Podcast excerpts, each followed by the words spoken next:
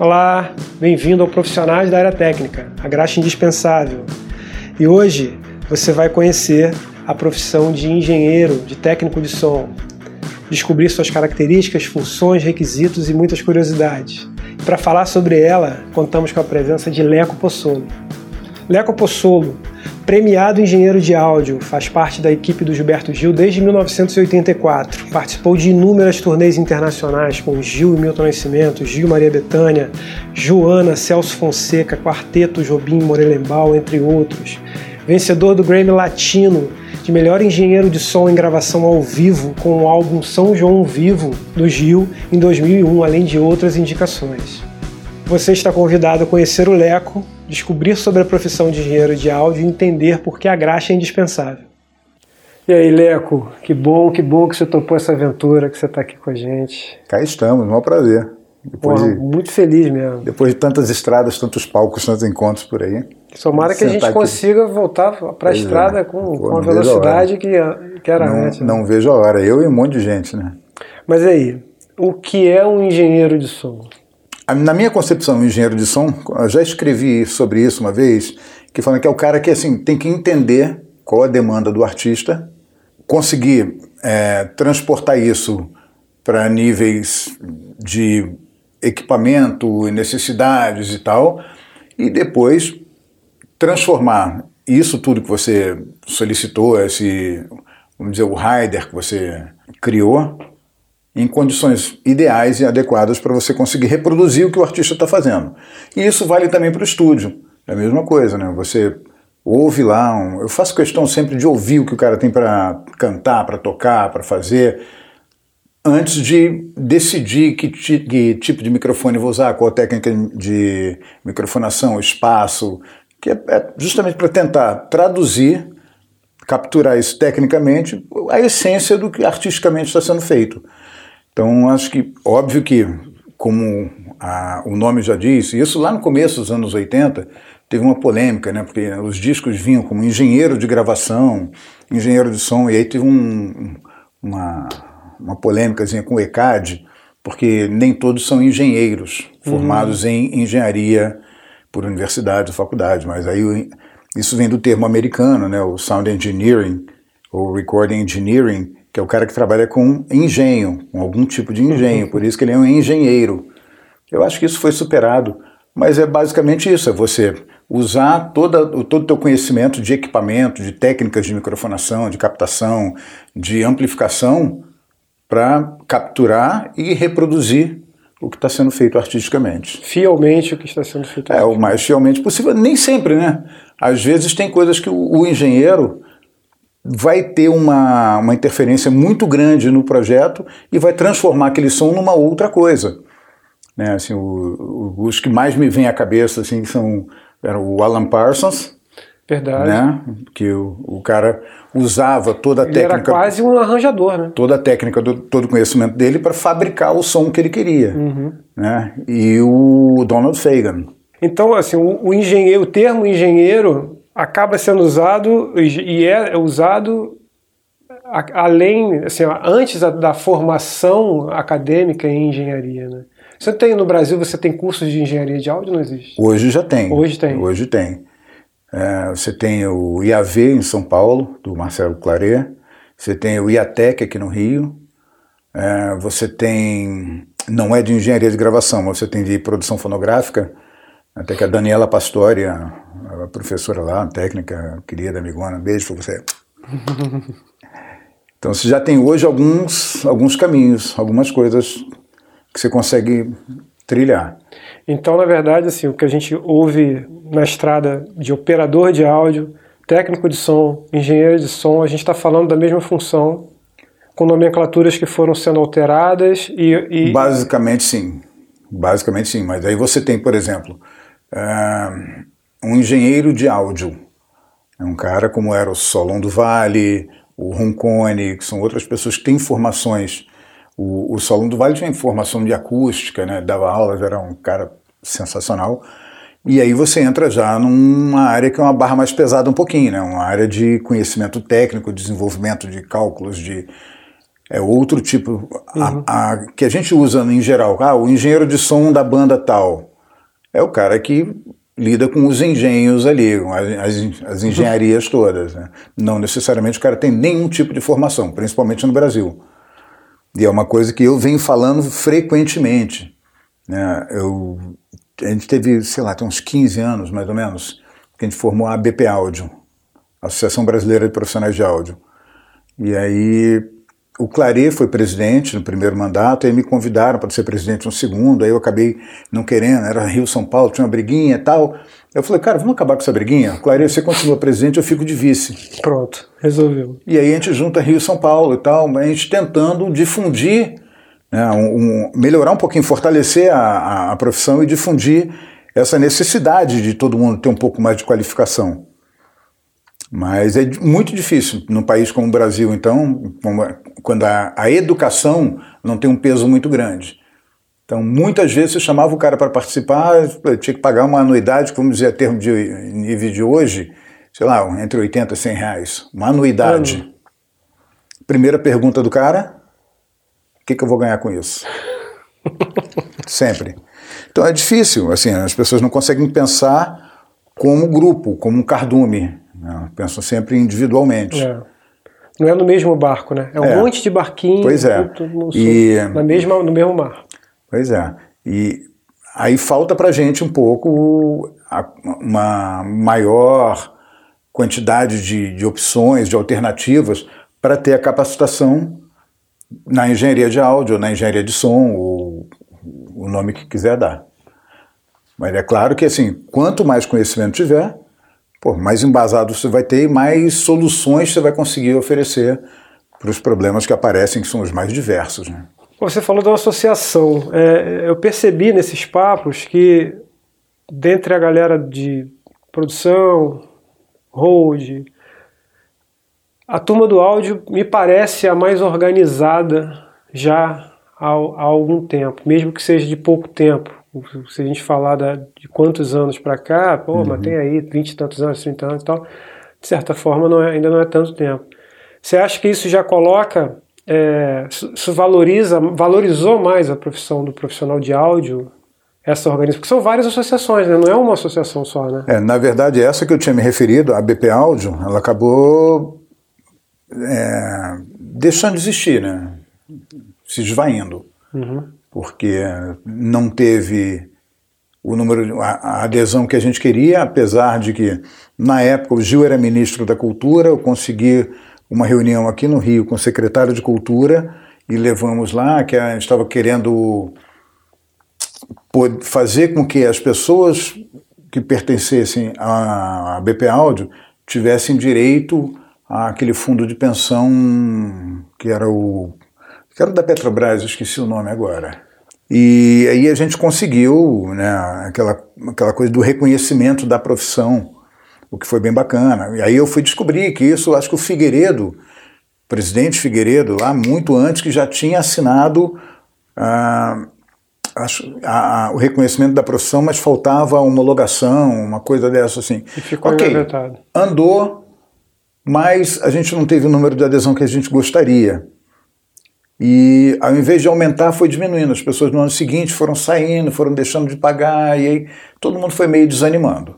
E aí essa associação acabou deixando de existir a nível Brasil e foram surgindo outras, né, que aí você tem agora com essa coisa toda que a gente teve do que a gente está vivendo né, da, da, quarentena por causa do, da pandemia, surgiram outras como o Backstage Invisível, que é uma coisa mais baseada em São Paulo, mas antes disso já tinha um grupo que começou como um. A tecnologia vai ajudando isso, né, a tecnologia. O WhatsApp permitiu, e os grupos também de Facebook, criar a graxa. Uhum. Né? Isso tinha muito aqui no Rio. Aí tinha a graxa de São Paulo, a graxa do Rio, a graxa não sei não. Aí tem o, a graxa do Rio virou um grupo chamado Enter, que é um grupo de discussões bem bacana. Tem o André Calazans, tem o, o Maurício Pinto, eles meio que lideram e tem reuniões, aí trazem fornecedores para mostrar os equipamentos, para dar é, treinamento, tutorial. Então, assim, são iniciativas pontuais, independentes, que vão surgindo e as pessoas vão se aglutinando ali, vão se juntando para tentar aprender é, dividir o conhecimento, porque isso é uma coisa que eu sempre falei, eu não estou aqui só para, ah, eu quero ensinar, não, eu tenho muito para aprender, eu tenho infinitamente mais coisa para aprender do que para ensinar. Agora, se o pouco que eu aprendi eu não repassar, eu não falar, não, não dividir com os outros, isso não serve de nada. É verdade. Não, você, não, a gente morre e leva todo o conhecimento com a gente. Você, Se você não passou para ninguém. Você para, a sua, é. caminhada para ali. Né? Exatamente. Você não perpetua o trabalho. Exatamente. Então o grande e, barato é esse, é tentar sempre unir para dividir o conhecimento. É, esses grupos, essas associações acabam é, é, tendo isso como um, um, um, fator primordial, né? Porque se a conversa existe, se a troca existe, você vai transmitir esse conhecimento, mesmo que não seja formalmente, né? Assim, isso. Ó, vamos fazer um curso, não é um curso, é. né? mas nesse bate-papo é. a, a, coisa vai caminhando, até porque é, uma observação de 100% dos, dos papos aqui é que a, a, as profissões, a maioria dessas profissões que ficam escondidas atrás da cortina, tem uma tradição é, autodidata, né? Assim, de um início autodidata, né?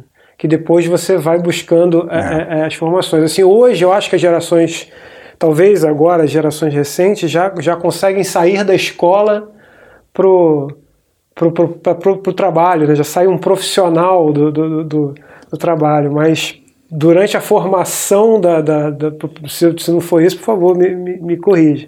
Mas durante a formação, da, da a estruturação da, da, da profissão, assim, do, do que é um, um hold no Brasil, o, o, engenheiro de áudio no Brasil, o iluminador no Brasil. É, em algum momento você foi... se identifica com alguma atividade, você busca ela isso. e vai é, empiricamente adquirindo esse, esse conhecimento todo, né? até o momento que você fala, opa, preciso ter preciso um conhecimento um pouco mais acadêmico, mais catedrático, mais uhum. teórico, e aí você vai buscar e tem fontes para isso.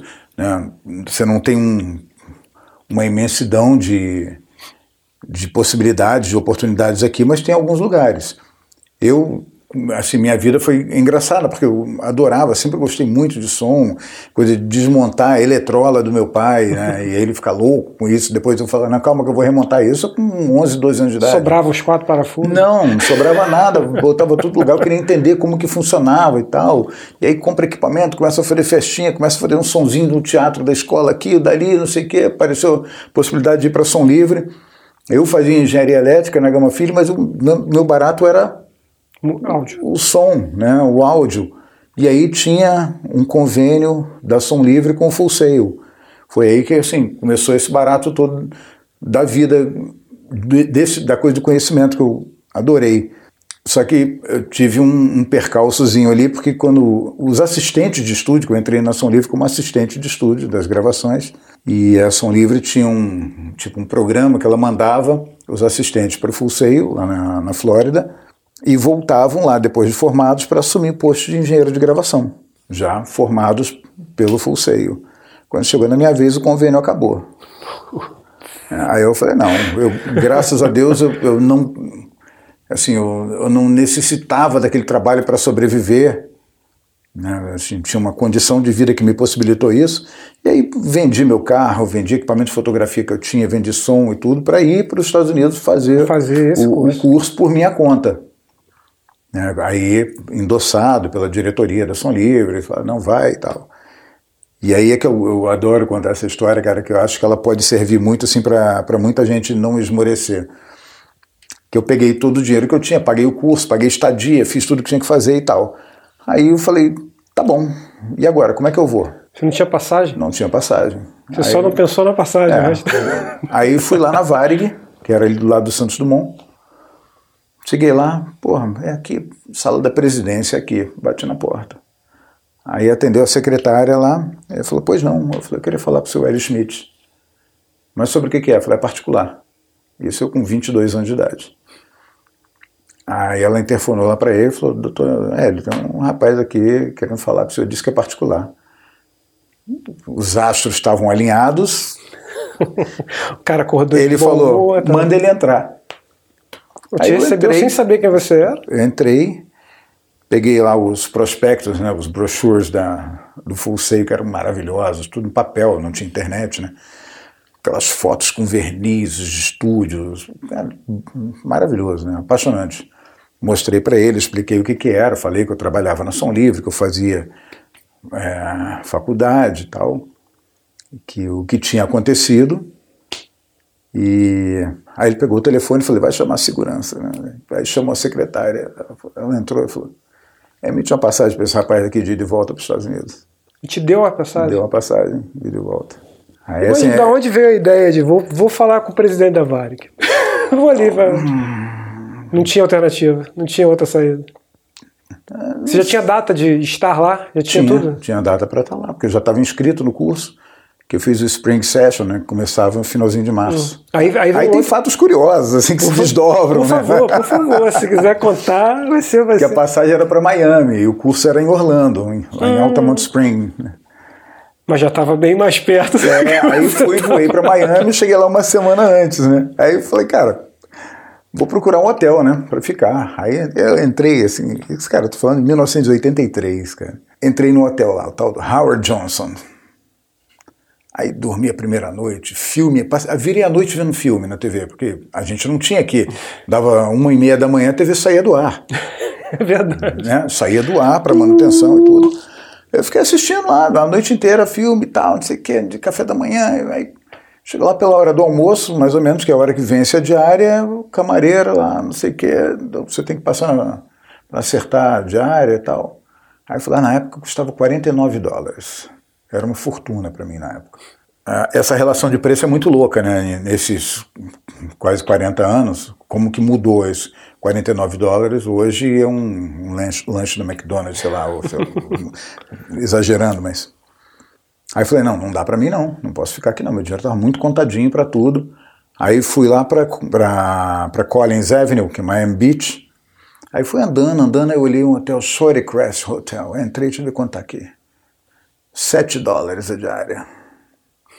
Era uma cama de solteiro, o telefone que não tinha dial, você tinha que pegar, pedir ligação, uma TV preto e branco. Cara, mas eu falei, é o que dinheiro dá, pô, vambora. Aí fiquei o resto da semana ali.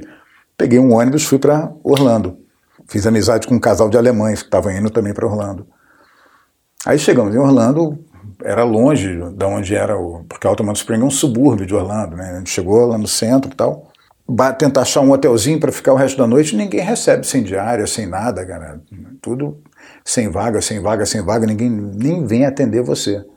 Pô, a praça ali, os banquinhos, costamos, tá, dormir aqui mesmo, mala junto, aquela coisa de dormir com o pé em cima da mala, né, para ninguém mexer e tal. Porra, deu seis e pouco da manhã, assim. Eu olho para o lado, que os alemães estão se mandar, estão um guarda com cacetete me cutucando. Né? Que isso aí? Que bagunça é essa? Falei, não, não, veja bem. Veja bem o quê? Aí, não sei o que, que não pode. Eu expliquei, estou vindo para um curso tal, não sei o que. Mostrei para ele a papelada. Ele falou, entra no carro. Aí eu entrei no carro. Tô preso. Fui para Altamont Spring. O cara te levou? Chegou na porta do curso, ele desceu, você fica aí. Saiu, foi lá, falou com a secretária, com a Cat, me lembro até hoje, que era ela perguntou para ela, esse rapaz está dizendo que está matriculado aqui para começar, é isso mesmo? Ela olhou e falou, é, isso mesmo. Ele voltou, pode ir, boa aula. Já peguei uma carona. Ou então, seja, você é um cara de muita sorte. Muita né? sorte. Já muita, começou muita com sorte, Pô, né? Eu, eu, não tenho um anjo da guarda, eu tenho uma legião de anjos da guarda. Caramba. Aí, aí você vendeu carro, vendeu tudo, som, cara. tudo, ganhou passagem, se Ganhei. formou, voltou, ainda estava empregado? Já menos? na ação livre. Não é porque só, podia, só faltou chegar é. a Som Livre, não, olha só. Agora... Mais ou menos, quase foi isso. É? Porque quando eu voltei, o cara que era o diretor da Som Livre tinha sido demitido e entrou um outro no lugar dele. Hum. Quando eu cheguei, ele falou que não, bicho, você tá, passa no departamento pessoal porque abandono de emprego. Ele falou, não, mas eu combinei tudo com o outro. Não, não sei o quê. Eu, cara, liga para ele. Ligou. É, não, realmente, você combinou tudo com ele, vai trabalhar. aí fiquei mais um tempo lá. Aí o Carlão me chamou para ir lá para o Master, Master Studios, onde nasceu a Visão Digital também. Uhum, maravilhoso. É, fiquei ali alguns anos até fechar e dali foi embora. Mas até aí você não tinha trabalhado com show, com ao vivo? Tinha, sim, com essas coisinhas pequenas, né? E quando foi a, a virada de, de, chave? Quando eu estava lá na, na, no Master Studios, gravando, e aí o Sérgio Lima Neto, que era um dos sócios, ele tinha um equipamento para fazer fazer os shows. Era um equipamento todo Bose, lindo, aquelas caixinhas 802, que são aqueles dois uhum. furinhos assim, com subs. Tinha um, um subwoofer que é um tubo de PVC enorme. Era um barato, eu adorava aquilo, achava uma engenhosidade tão genial. Aquilo, é, aquilo é meio alienígena, né? Você é. acreditar que aquele som todo numa caixinha tão pequenininha. Só fala com o processador deles, né? Isso, né? é, tem um mistério ali. O Pirlim Pimpim tá dentro do processador. É, caiu, caiu um, um no quintal é. do carro. Incrível, incrível. E aí comecei a fazer com ele. Cara, eu fiz shows antológicos. Eu me lembro nunca a gente fez que era Egberto Desmonte abrindo o show do Hermeto Pascoal. Então era Egberto e depois oito horas né, de evento. Não acaba duas, duas músicas cada show. Não acaba nunca. é um barato. Mas aí começou aí, começaram a surgir convites para o falecido Gabriel Neto me chamou para substituir ele na Joana. Mas eu já estava fazendo alguns shows com Cid Guerreiro, e aí fazendo várias outras coisas, festivalzinho, muita coisa com Sérgio Lima Neto. Até que quando eu estou trabalhando no estúdio do Robertinho de Recife, ali na Lagoa, veio o convite para eu fazer, para começar com o Gil. E foi engraçado, porque na época a gente tinha uma. O ser humano é muito louco, né? A gente tinha uma equipe tão, tão coesa, a banda era tão bacana, tudo não sei o que, no trabalho com a Joana, que, porra, não desmerecendo ela, mas que, eu fiquei na dúvida. Assim, e aí o Robertinho falou: você tá maluco, né? que tá na dúvida de quê? É, aí fui, isso, aí estreamos o lançamento do Unplugged, dia 8 de abril de 94, na sala Cília Meirelles. Caramba, o Unplugged do Gil foi o meu primeiro CD. É. Primeiro CD. Ele foi o primeiro acústico. Minha, mudança do vinil para o CD. Foi o primeiro acústico sim, MTV do sim, Brasil. É, foi, foi é, é. o lançamento do formato aqui, né? É. Que é maravilhoso, né? É. E a banda, né? Porra, bicho, Arthur. Pois que é. Arthur era meu amigo já há muitos anos. Ele que acabou me sugerindo para o Gil, né? Ah, legal. Porque Arthur, sobrinho de Luizão Maia, que gravava muito na Som Livre, quando não podia ir, mandava o Arthur uhum. de sub. Aí o Pascoal Perrota, às vezes, pô, brigava com o Luizão, pô, tá mandando menino fazer. O Arthur mais novo que eu, né? Dois anos mais novo que eu. Aí falou: não, espera o menino começar a tocar para você ver. Cara, mas aí você Celcinho, começou. Nossa. Você, Suzano. Suzano. E Lucas Santana. E você, mas você. A, a mix do, do acústica é sua? Não, do do, do produto, não. Eu entrei no lançamento dele. Ah, você pegou a é, turnê, né? É. Então aí, aí os palcos, o ao vivo, entrou pesado com, com a sua entrada para o Gil. Mas assim, o que, que você prefere ainda hoje? Assim, palco, ao vivo ou estúdio? Olha, para falar disso, a gente tem que considerar duas coisas, né?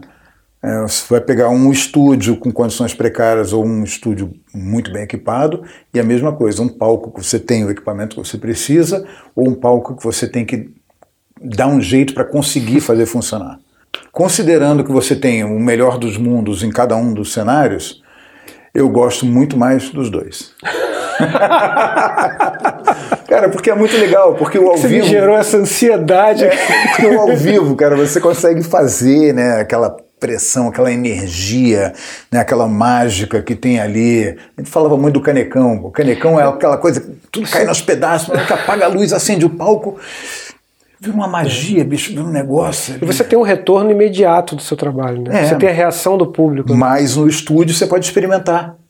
Assim, com o Gil eu pude experimentar muito, né? Porque a gente não fazia passagem de som, a gente fazia passagem de show.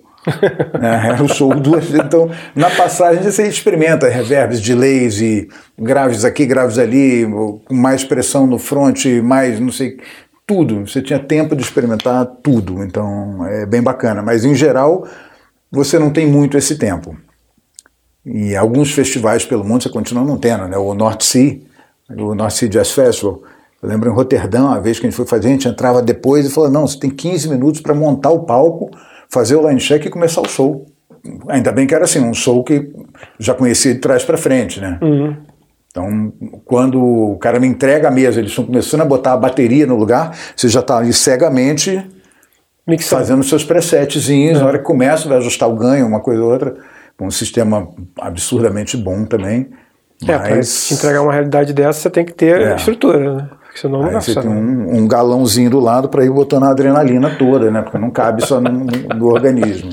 Aí você tem 16 compassos para acertar, é, né? Não tem aquela coisa de é. na terceira música fica bom, não, não. E no estúdio é o contrário, né? Assim, por mais que você trabalhe sempre com A, sempre tem orçamento apertado, né? O orçamento nunca é confortável. Não, em nenhum lugar. É, então, sempre você tem que. Mas são técnicas completamente diferentes. São. E motivos completamente diferentes. Né? No estúdio, você, assim, hoje, é, você não tem mais aqueles tem, tem, poucos estúdios que você poderia gravar todo mundo ao vivo. É. Né? Então hoje você está captando um instrumento. Eu estou na dúvida se isso não está de, de, alguma maneira voltando um pouco. Eu tenho visto isso com as lives. Muitas é. lives acabam virando um produto. Estão né? aprendendo. E você grava pode... todo, é, é, você grava todo mundo. Você tem pô, fone, monitoração controlada ali, principalmente live que você não tem um volume de PA muito grande interferindo no palco. Uhum Todo mundo toca junto e a performance fica maravilhosa, porque tá todo mundo se olhando, se olhando respirando é. junto ali e tal. Não é aquela coisa de gravar depois, não, pô, o cara. O que, que ele estava pensando na hora? Pois é, a, o estúdio tem isso, essa, é isso que ia perguntar, né? Você está captando um instrumento que você é. vai captar com excelência, e daqui a pouco um outro e um outro, e quando você vai ouvir junto, você percebe que, pô, esse aqui esses dois aqui estão é. ali brigando, e aí aquela excelência você vai tendo que dar uma destruída nela para encontrar um caminho dentro é, da mixagem. Tem vários pontos, assim, uma coisa que eu gosto sempre de falar. É, no estúdio, você consegue botar 100% da atenção naquela captação, naquela coisa ali. E eu lembro um, um, fato que aconteceu, eu fui gravar produção, acho que era um disco do Nilson Chaves, ia ter um cello do Jaquinho Morelembão. Primeira vez que eu fui gravar com o Jaquinho, lá no Master. Aí, cadeira dele ali, o cello e tal, eu peguei um Neumann e aí falei, Jaquinho, onde que eu posiciono aqui? Ele falou, ah, o engenheiro de som é você. Eu falei, pois é, Jaquinho, mas eu gravo todos os instrumentos todos os dias, você só toca o seu instrumento todos os dias. Então você provavelmente sabe muito melhor aonde que o resultado é melhor e tal.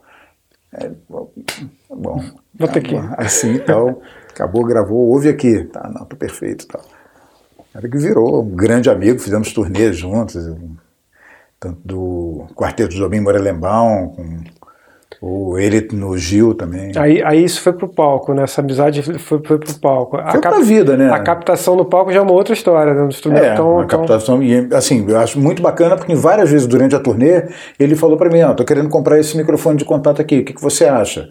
Você acha melhor esse captador ou aquele e tal? E aí a gente vai tecnicamente discutindo sabendo das condições que a gente vai encarar, que a gente vai enfrentar, qual seria a melhor solução. Lógico que eu não.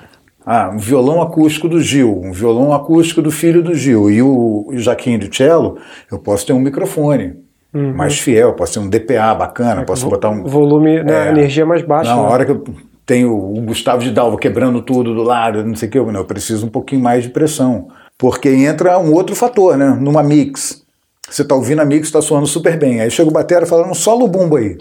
Aí o bumbo tá com aquele kickzinho, o cara fala, não, não tô gostando do som desse bumbo, tá muito estranho. Mas peraí. Ouvindo todo. Você não vai ouvir ele solado, né? Você vai ouvir ele dentro de uma mix. Como é que tá na mix? Não, na mix ele tá bacana, mas sozinho ele tá feio. Esquece ele sozinho. E mix, mixagem é, é tem um pouco de tem, acho que tem pouco não, né? tem muito de engenharia e tem muito de arte também, né? Eu acho que mais de arte até do que engenharia. Porque você entrega na, na mão do, do, do engenheiro, é, você conta com a, o bom gosto e o bom senso né? Do, do engenheiro, do operador, é. né? Você está entregando todo o teu som na mão do, da pessoa que está ouvindo você não está ouvindo o que, que todo o público está ouvindo, né? Tem os caras que são o, o, o, ápice disso, né? Que como era o Bruce Swedin, né, gravava com a grade. Né, então ele era capaz de escrever um arranjo, né? Hum. Ele, ele, não escrevia porque a função dele era outra, mas o cara mixava, mixava com pleno a, conhecimento de tudo que está acontecendo ali, né? Então, esse é um, um, ponto. Aí o outro é assim mesmo, pra, eu não tenho conhecimento nenhum de partitura, de grade e tal, mas eu tenho a minha bagagem cultural, né? O que eu gosto de ouvir, o que eu costumo ouvir. É óbvio que eu sinto mais prazer quando eu mixo alguma coisa que bate, vai de encontro com o que eu gosto de ouvir, com o que eu ouço sempre. Então é mais fácil eu me identificar e buscar aquela referência, aquele padrão. É sem propriedade nisso. É. Né? Por exemplo, eu tenho assim. Gosto de fazer, mas não tenho facilidade para fazer algumas coisas de samba. quando outras pessoas são o supra-sumo de samba. Você pega uhum. o, o Terreis mixando samba, o Mário Jorge, pô, os caras sabem. E isso não, não por estilo, mas por, por frequência, captação, Ué, por falta de, não sei, vivência por, por falta, falta, de vivência dentro desse meio, desse mercado. Entendi.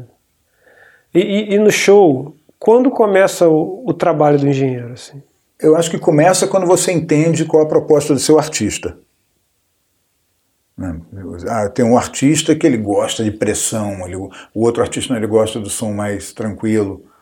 Então, eu acho que ele começa aí, aí passa por assim, você assistir os ensaios, dar opinião nos ensaios com relação ao posicionamento no palco, é, sugerir, às vezes, até alguma troca de instrumento, troca de, de pedal, de amplificador, e aí criar toda a microfonação, toda a captação disso para criar o seu universo ali e aí pedir um equipamento condizente com isso e dentro das salas que você vai em, enfrentar pela vida, pelo caminho da turnê, conseguir adaptar aquilo para buscar um resultado sempre o mais próximo possível do que você queria.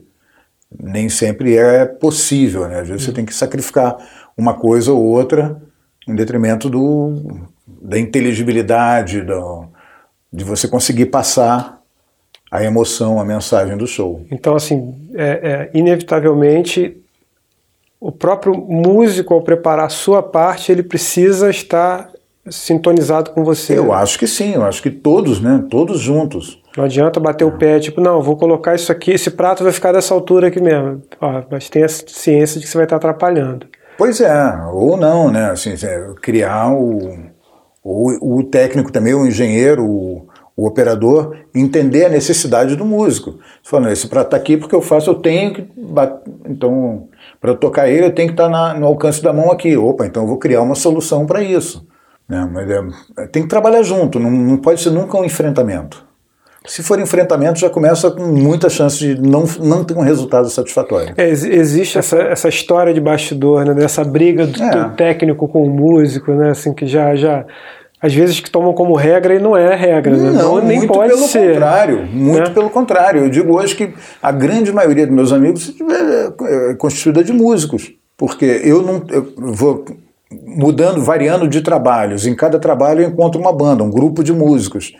E com alguns você tem mais afinidade, com outros menos um pouco, mas você vai criando relações com técnicos. Às vezes eu estou trabalhando com um técnico de monitor, ou se eu tiver no monitor, um técnico de PA, um iluminador, então, assim, o, o fluxo que eu tenho com outros técnicos dentro do trabalho é muito menor do que o que eu tenho com músicos. É verdade.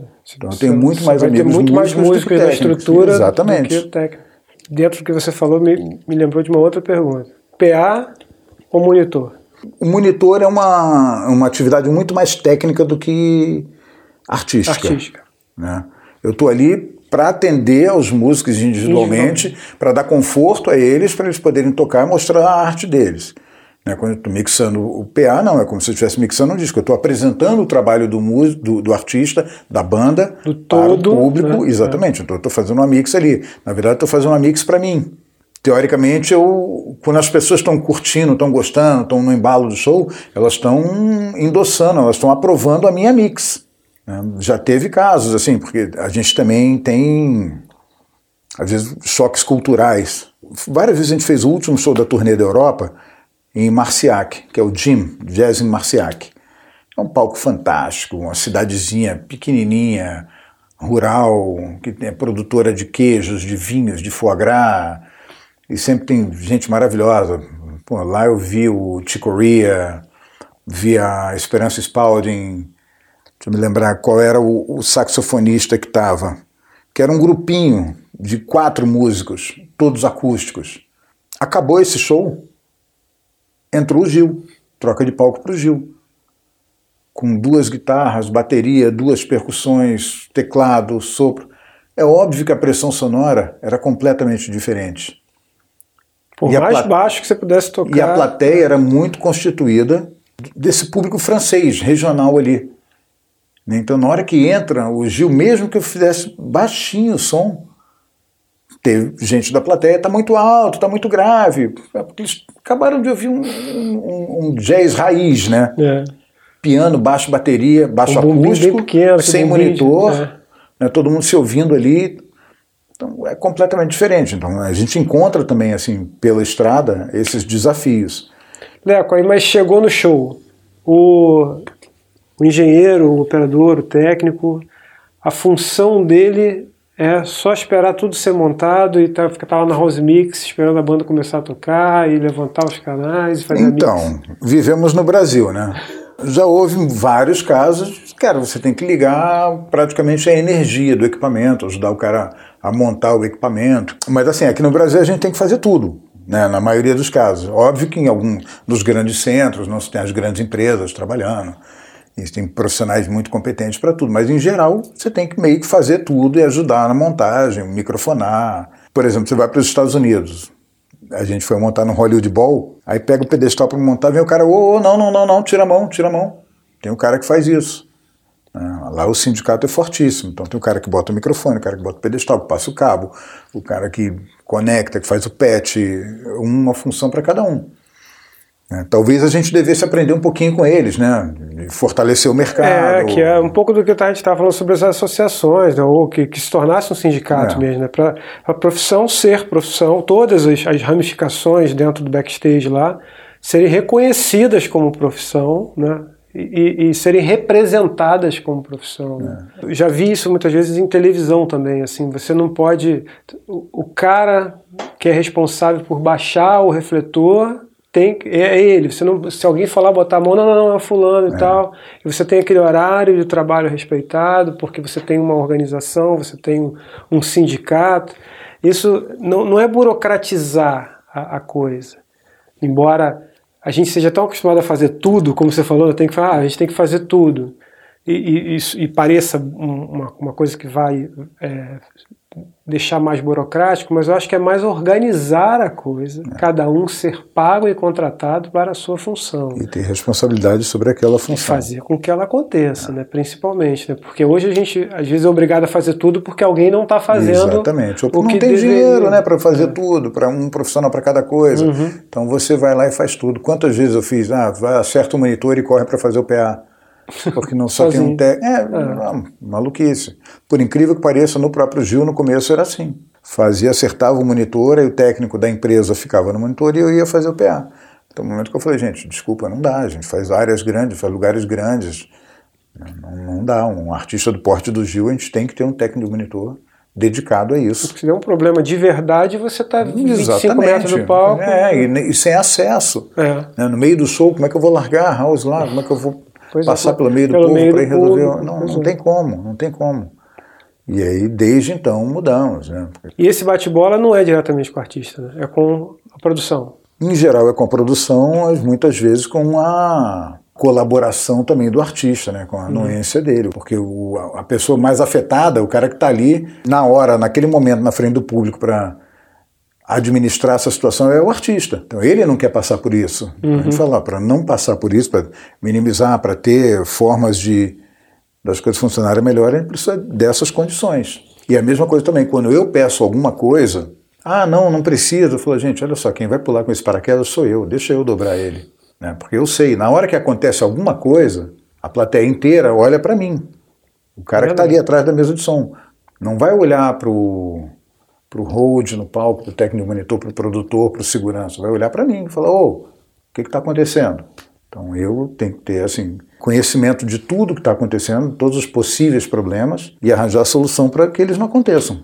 Como é que foi para você a transição do analógico para o digital? Foi muito tranquila para mim. Eu gosto muito de estudar, gosto muito de ler manual, gosto muito de experimentar. Foi gradual, as coisas foram acontecendo. Eu sempre gostei, mesmo nas mesas analógicas, nas Maidas XL4, você tinha ali os, os no VCAs, que eram moving fader com automação de, de mute, que muita gente fala, ah, não, não é uma automação de verdade. Não, já é uma grande automação. Então eu sempre gostei de montar cena de música a música, com todos os mute, todos os volumes e tal. E isso, na verdade, você foi aumentando a quantidade de possibilidades que você tinha. O que eu brinco muito quando eu falo é que o, entre a entrada do microfone na mesa e a saída para o alto-falante, o processo é o mesmo. Né? São dois transdutores. Você pegou uma energia acústica, transformou em energia elétrica, processou o som, beneficiou ele, devolveu ela aqui para virar, virar energia acústica de novo. Né? Dentro desse circuito aqui é que as coisas acontecem e que aí vão aumentando as possibilidades. Então é óbvio que quanto mais possibilidades eu tiver de melhorar isso aqui, eu não sou obrigado a usar todos os recursos. Só os necessários. Mas se eu tiver os recursos ali, numa necessidade eu posso ter para usar. E isso fui é, crescendo, dei uma sorte muito grande em algumas coisas. Me lembro que a primeira PM1D da Yamaha, mesa gigante, é, que chegou, é. do Tuca Som, chegou para o Teatro Alfa, a inauguração do Teatro Alfa em São Paulo, e a gente ia ter uma série de shows lá com o Gil. E eu fiquei uma semana com a mesa, desvendando junto com o técnico da empresa, aprendendo também, e a gente batendo bola, manual na mão e tentando e tal. E ligando para um, ligando para outro, como é que faz, como é que não faz. Então isso acabou sendo um processo. É, acabou sendo um processo para mim muito prazeroso, de muita descoberta. E aí eu me lembro depois, em 2000 e, isso já 2004, eu falei o Team Festival em São Paulo. Aí chegou uma mesa Digicô uma D5, das primórdios, primórdios da, da Digicor. O manual era isso aqui, manual, três Não dava para ler em uma semana. É, levei para o hotel e fiquei. Aí vem mil coisas na cabeça. No dia seguinte você chega cedo, já quer ligar a mesa, aquilo que eu vi é isso aqui, funciona assim, funciona assado, e vai descobrindo. E sempre tentando trazer os que estão em volta né, para ajudar. Empreste o seu neurônio aí, empreste o cérebro aqui, ó, descobri isso aqui, ah, pô, você descobriu isso aqui, dá para fazer isso e tal. E acompanhando também a, a evolução do equipamento, né? Tive um, uma coisa muito legal, foi quando eu estava lá no Full Sail, estavam lançando o primeiro PCM, Pulse Code Modulator, que era um, um digitalizador que a gente armazenava em fita VHS ou Betamax. Né? As gravações digitais eram assim, né? os primórdios Sansui, da Sony. Quando eu voltei para o Brasil, a Som Livre tinha comprado um. Aí todo mundo lá olhando e tal, não sei o que. Você peraí que eu sei como é que funciona. Peraí que eu já... Peraí. Esse manual eu já li. Mas, o, mas sente saudade do analógico? Eu não, sou... Saudade, não é por purismo. É, não, não, não sou um saudosista, assim. Eu gosto muito do som analógico. Toda vez que pego um. A gente fez, pegou numa, numa turnê nos Estados Unidos, uma Heritage a mesa da Maida, aquela antigona, que é uma delícia, o som é maravilhoso. Né? Não que as digitais não sejam, mas não sei. Mas facilitou em relação à turnê muita coisa. Facilitou, facilitou sim. Até a coisa de você ter várias bandas numa noite só. É, de você gravar uma cena sua, essa sua cena você é levar para todos os lugares. É, em geral, não funciona bem assim, né? Porque a, o output patch é diferente normalmente cada, cada casa, cada cenário trabalha com, ah, eu trabalho só com LR, o outro, ah, não, eu tenho aqui, mas como no Rock in Rio, usa voz numa segunda fileira de PA, eu tenho front, eu tenho outfill, tenho downfill, tenho delay, tenho subseparado. Sub... Aí isso você não serve. Então, e assim, além das versões de mesa serem diferentes, se você fica muito dependente de plugins, você hum. tem que viajar com o seu equipamento, porque eles pegam outro equipamento em outro lugar que não tem aqueles plugins, a não ser que você tenha comprado. E eu não uhum. posso chegar num, num, festival como, sei lá, um festival de Vienne, na França, maravilhoso. Eu vou chegar lá e falar, não, eu não uso essa mesa, eu só uso tal. Não. Os maiores artistas do mundo se apresentaram aqui com essa mesa, você não faz? Qual, qual foi a principal adaptação que você entendeu que, que, o, que o engenheiro de som, que o técnico de som precisou passar por ela para tentar se manter o mínimo ativo.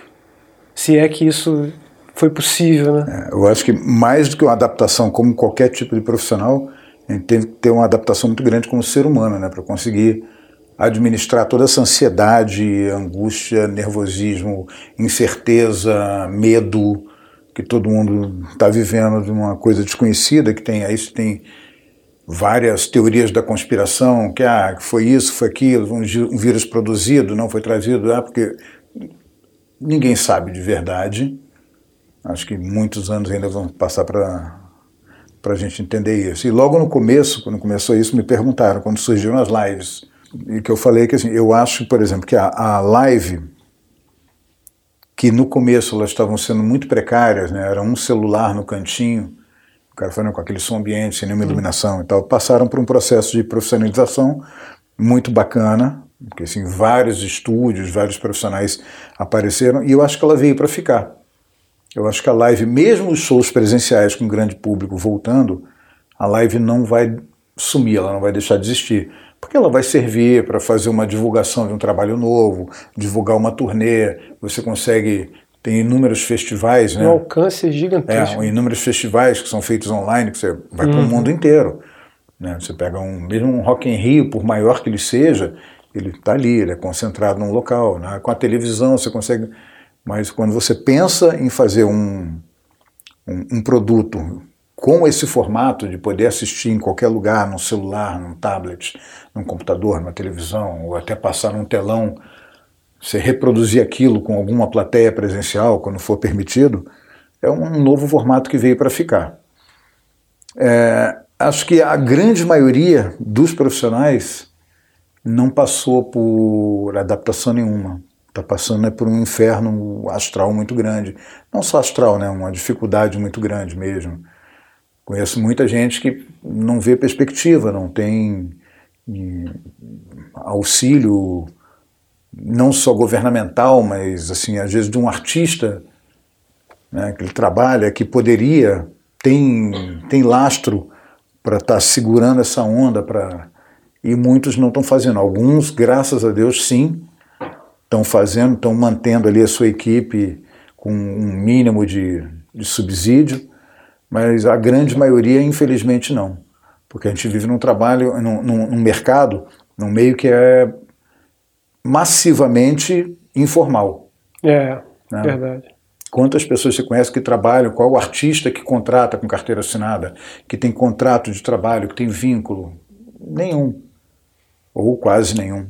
É, o que, que várias vezes me, me, me repeti aqui sobre isso, né? sobre a gente ter uma regulamentação, um reconhecimento da profissão assim e, e isso se tornar é, oficial mesmo, né? Porque, por exemplo, nessa estrutura toda aí, o cara não tem como contra, assim, o, não paga cachê para o contador dele, né? Pois é.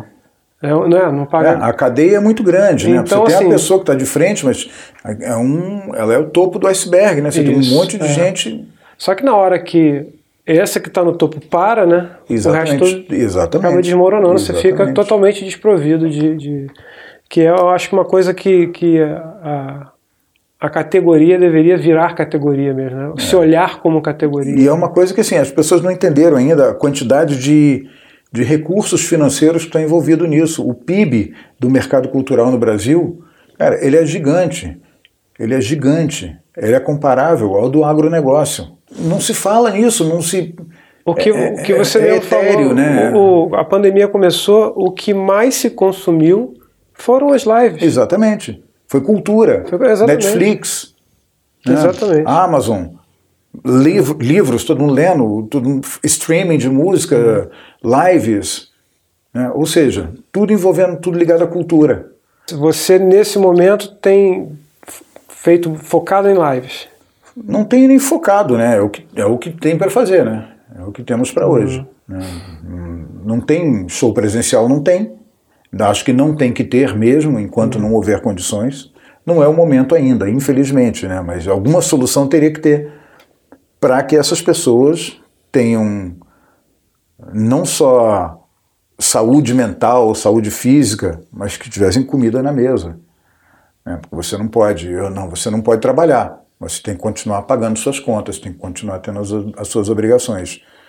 Da onde que eu vou tirar esse recurso? Tem um e, monte de gente vendendo equipamento, vendendo violão, vendendo guitarra, vendendo às vezes um, um instrumento que você tem um apego, tem um valor sentimental de grande anos, né? e que tem que vender por um preço muito aquém do que ele valeria para honrar alguns compromissos, para botar comida na mesa. E isso é um custo, de certa forma, da nossa informalidade? Então, aí a gente volta lá atrás, quando a gente conversou, se iniciativas como a, a BP Áudio e outras, a BP Áudios, outras uhum. associações, como você falou, do músico, do artista, do técnico, do road, de todos juntos, se elas tivessem acontecido, talvez no momento desse a gente tivesse, sei lá, um fundo que pudesse estar bancando todo mundo Ou alguém com propriedade para estar intervindo, né? Exatamente. Tá falando em nome de... É um interlocutor que tivesse penetração, no, sei lá, no Congresso, em algum lugar, para lembrar, falou, ó, tem uma, uma turma gigante aqui, 8 milhões de pessoas no Brasil, que precisam comer. E essa situação da pandemia reforçou isso, né? Porque ficaram invisíveis, inclusive, para assistência, né? É, exatamente. Não é invisível para a sociedade. É engraçado, quando eu fui para São Livre, eu tinha 19 anos. E aí os amigos falavam assim, você vai trabalhar em estúdio, mas tem isso no Brasil? Eu falei, de onde você acha que os discos vêm? São gravados aonde? é, porque é exatamente essa coisa dessa invisibilidade, né? Sim. De sim. como não é uma coisa corriqueira, não é um restaurante, não é uma oficina, não é um, um consultório. A pessoa não se dá conta que isso existe né, que existem pessoas que trabalham ali nesse nicho de mercado, que produzem. Toda uma ali. cadeia produtiva é. envolvida nisso. Então é. somos invisíveis já há muito tempo. E a gente está aqui, assim, estamos aqui para tirar essa invisibilidade. Se a minha intenção, a intenção do projeto é essa, é trazer luz a, a, a quem é fundamental, quem é indispensável, mas no final não é o cara que se curva na frente do palco, exatamente, ou não é o cara exatamente. que é é, é, a mão não é apertada pelo público. Eu estava né? morando em Niterói quando aconteceu, quando começou. E eu conheço algumas pessoas lá ligadas à prefeitura, trabalhei com o Arthur quando ele foi secretário de Cultura. E logo que aconteceu isso, que veio, ah, temos um edital da música na varanda. Eu liguei para essa pessoa da prefeitura, um secretário lá, e falei: olha só, o artista que vai se apresentar na varanda está ganhando dinheiro. Mas e o técnico de luz, o técnico de som, o produtor, o hold, o divulgador, o contador, o motorista dele? Ninguém está ganhando. Vocês estão pensando só, na verdade, Isso. me desculpa, em aparecer. Acaba Fica virando bonito na foto, né? Exatamente, né? mas legal. o buraco é mais embaixo, tem muito mais uhum. gente envolvida. Ah, não, nesse momento nós só vamos contemplar os artistas. Você não está resolvendo o problema de ninguém, é, né? No comments. E, na verdade nem do artista, né? Porque o cara também é, acaba oferecendo um produto com uma qualidade baixíssima, muito aquém do que ele é. poderia oferecer se ele tivesse a equipe certa envolvida. Outras iniciativas apareceram, como a Lei Aldir Blanc. Né, que permitiu que várias pessoas botassem a cachola para funcionar e pusessem um número maior de pessoas para trabalhar, para produzir cultura, para produzir conteúdo. Sim, envolver a, a classe inteira, é. né? Assim, parar de achar que, que a classe artística se limita é. a, a, ao artista. Vou chamar só o artista aqui porque ele tem nome é conhecido. Fala, não, mas tem um monte é. de gente que dá suporte a ele. Isso aí, para o cara tá, tá assistindo a gente aqui, tem microfone, tem áudio, tem câmera, tem... Isso. Não é só a gente aqui que está é, batendo um papo e é. milagrosamente está aparecendo. Basta ver, assim, se você for assistir um filme, na hora que acabar o filme, continua assistindo os créditos. Fica catando o finalzinho da pipoca ali, é. lendo ali. Verdade. Quantos minutos de créditos aparecem é. ali? Quantas pessoas estão envolvidas naquilo? Pois é, pessoas estão trabalhando para a cultura. Isso. Ah, mas o cara é motorista. Pô, mas o cara.